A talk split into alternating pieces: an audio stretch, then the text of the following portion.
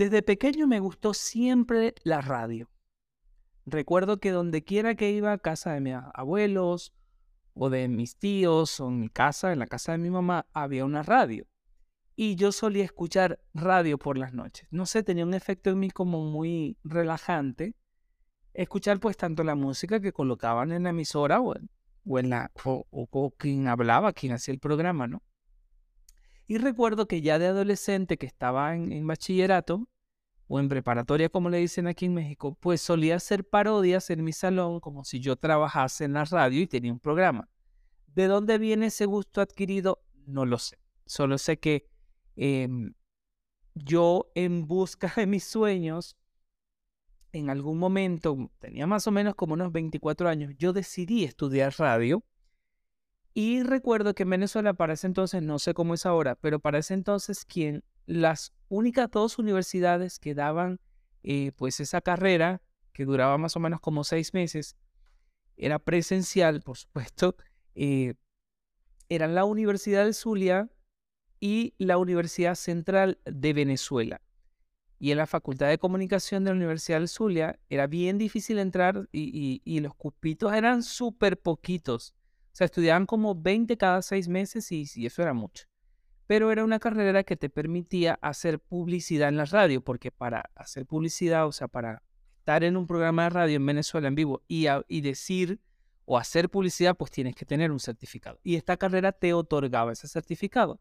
Era bien difícil entrar. Por fortuna, yo vivía como a dos cuadras de esa facultad en Maracaibo y, decido embarcarme en ese viaje eh, por cuestiones de Dios, del universo, de como ustedes lo quieran llamar, yo logro entrar a esa carrera.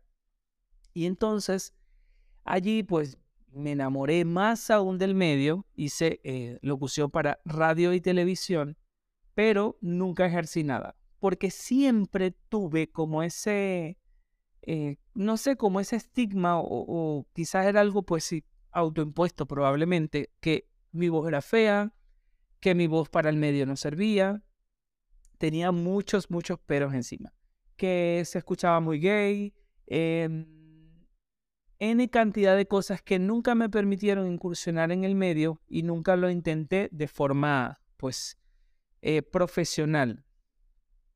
Y quizás de ahí viene también como, como mi, mi afición por el tema del podcasting, porque, claro, es algo un poco más libre, lo puedes hacer en tu casa. No importa que no tengas patrocinantes, siempre que tengas el equipo mínimo necesario para hacerlo, pues lo puedes hacer. Incluso hasta con un celular pueden hacer un podcast.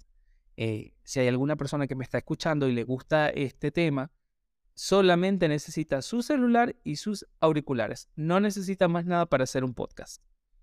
Em, entonces, quizás viene mm, más o menos como por, por, por, esa, por ese camino y nunca he perdido como el entusiasmo, siempre me ha, llamado mucho la atención ese medio.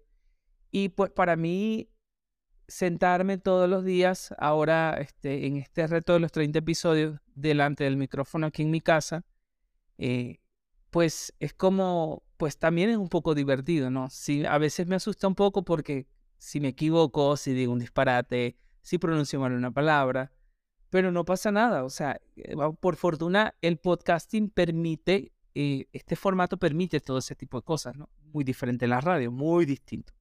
Este, donde la adicción pues tiene que ser una cosa casi que impecable. Em, entonces, la verdad es que me disfrutó mucho este proceso, estar sentado aquí, pues conversando eh, conmigo mismo y sabiendo que pocas horas después ustedes me van a escuchar. Eh, y sé que el episodio que, que tocaba el día de ayer no lo grabé, pero lo hice deliberadamente ayer, no me sentía bien y dije, pasa nada, hoy no lo grabo. Pero escuché una vez un consejo de alguien que cuando estás forjando un hábito de constancia, puede ser que un día no lo hagas. Lo que tienes que evitar es no dejar de hacerlo dos días seguidos. Entonces, pues bueno, un día de 25 está bien. Em, estos cinco minutos se fueron de nuevo y me gustaría despedirme, pues invitándolos como siempre a que me sigan si no se han suscrito en el canal de YouTube de Sentimental Podcast y que me regalen un like en este episodio y en cualquiera de los episodios que escuchen, porque de verdad eso me ayuda muchísimo a crecer.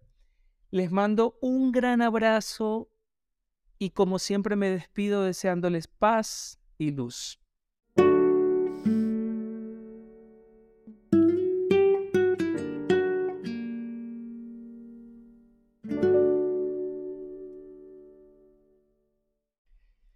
Los cinco minutos que me regaló el día de hoy para pensar y sentir en voz alta se han terminado.